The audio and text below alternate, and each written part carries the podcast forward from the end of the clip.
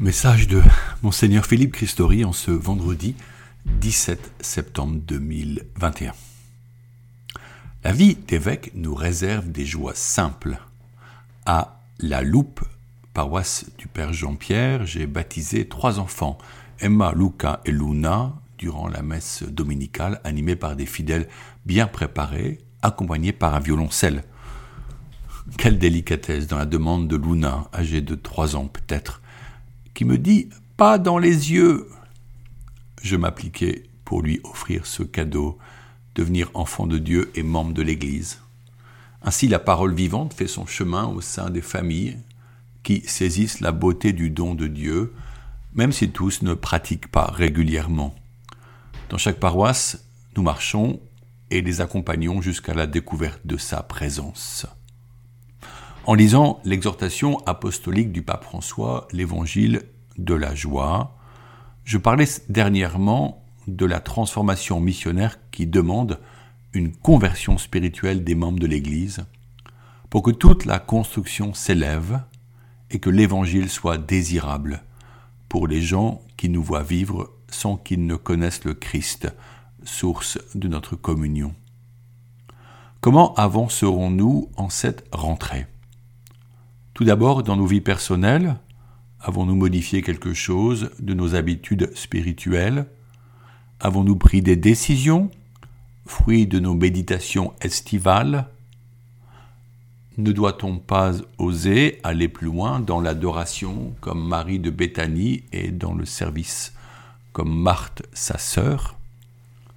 En communauté paroissiale ou éducative, au sein de nos établissements scolaires, nous est-il possible de progresser dans nos relations fraternelles et la préparation de nos activités en invoquant le Saint-Esprit à chaque rencontre?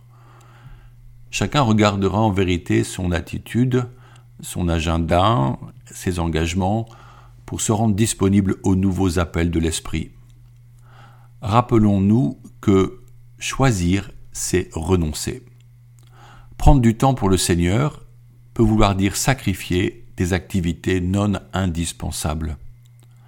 Marcher à la suite de Jésus-Christ, n'est-ce pas renoncer aux autres chemins mondains qui nous attirent par les gratifications qu'ils procurent La voie du Seigneur nous apparaît ardue, car nous ignorons où il nous conduit et nous ne maîtrisons pas vraiment l'itinéraire, ce qui demande de poser un acte de confiance avec foi. Notre expérience passée nous permettra-t-elle de poser cet acte de confiance et de courage? Nous pourrions oser une comparaison. D'ici quelques semaines, les services de l'État installeront d'immenses échafaudages dans le transept sud de la cathédrale de Chartres pour que la restauration se poursuive.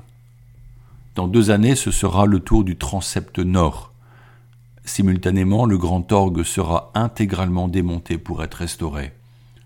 Ceci durera trois années au minimum, en espérant que nous récupérerons cet instrument et cet espace pour célébrer le jubilé de 2024, les mille ans de la crypte, lieu du pèlerinage à Notre-Dame sous terre. L'effort pour vivre nos liturgies avec la contrainte de ces travaux est conséquent, mais nous l'acceptons car c'est en vue d'un plus grand bien pour l'avenir. La beauté du plus grand transept de France en sera magnifiée. Cela nous demandera de la patience.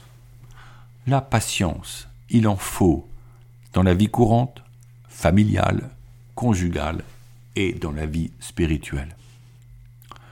Nous sommes mi-septembre et l'Église catholique ouvrira en octobre un synode sur la synodalité, qui durera deux années pour que chaque Église locale participe et apporte sa contribution. Qu'est-ce que la synodalité? C'est une attitude dynamique qui consiste à marcher en Église de manière communautaire. C'est un art de cheminer ensemble à l'écoute du Saint-Esprit. Dans l'exhortation L'Évangile de la vie, le Saint-Père parle du rôle extraordinaire des agents pastoraux. Nous pourrions les appeler, dans notre diocèse de Chartres, les laïcs en mission ecclésiale. auxquels nous pouvons ajouter les fidèles engagés dans nos paroisses et au sein des mouvements ecclésiaux. Si certains membres, des clercs et des laïcs, ont blessé des personnes et ont terni profondément l'image de l'Église par leurs péchés, beaucoup œuvrent avec soin et amour pour le bien des autres, afin d'animer la vie de l'Église. Le pape écrit des chrétiens.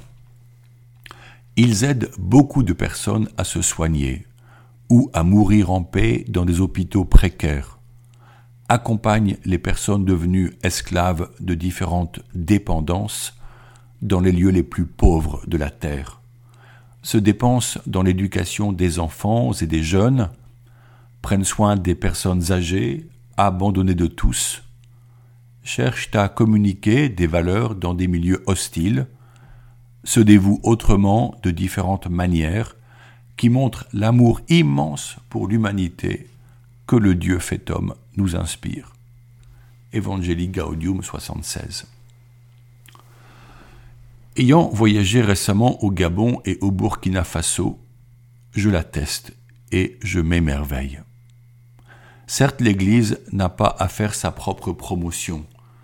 Elle n'est pas un produit à vendre, car elle est une famille composée d'hommes et de femmes qui recherchent dans la méditation de la parole un chemin de vie pour promouvoir une humanité solidaire et attentive à chacun.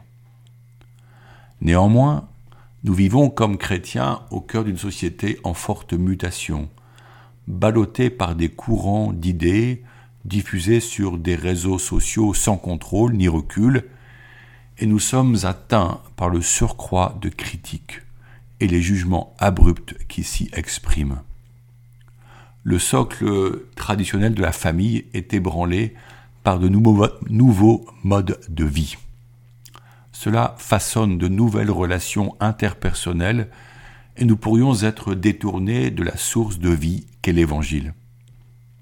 Ici encore le pape François note que, je le cite, Nous sommes tous de quelque façon sous l'influence de la culture actuelle mondialisée qui, même en nous présentant des valeurs et de nouvelles possibilités, peut aussi nous limiter, nous conditionner et jusqu'à nous rendre malades. Fin de citation. Notre foi est éprouvée, nos convictions sont fissurées, le relativisme s'impose en faisant de la vérité une construction individuelle avalisée par la loi civile votée par une majorité.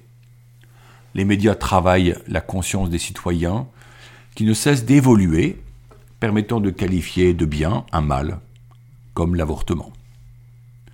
Le pape poursuit, je le cite encore, ce relativisme pratique consiste à agir comme si Dieu n'existait pas, à décider comme si les pauvres n'existaient pas, à rêver comme si les autres n'existaient pas, à travailler comme si tous ceux qui n'avaient pas reçu l'annonce n'existaient pas. Et il ajoute, il y a une accentuation de l'individualisme, une crise d'identité et une baisse de ferveur. Ce sont trois mots qui se nourrissent l'un l'autre. Fin de citation. Or, notre vie nous permet d'expérimenter que les autres sont là, que beaucoup ont un désir de communion, de vie collective et d'entraide. De nombreuses personnes se donnent, qu'elles soient chrétiennes ou non, car nos cœurs humains sont créés par Dieu à son image pour aimer et être aimés. Nous aspirons au bonheur qu'offre le don de soi. Reste que la mission nous appelle pour que la sagesse de Dieu guide les hommes de ce temps dans leur quête légitime d'une société meilleure et humaine. La marche synodale que le pape appelle de ses voeux aura plusieurs étapes et commencera dans chaque diocèse le dimanche 17 octobre 2021. Journée particulière puisque ce dimanche est choisi pour permettre un accueil des pauvres que chaque communauté fera selon son contexte.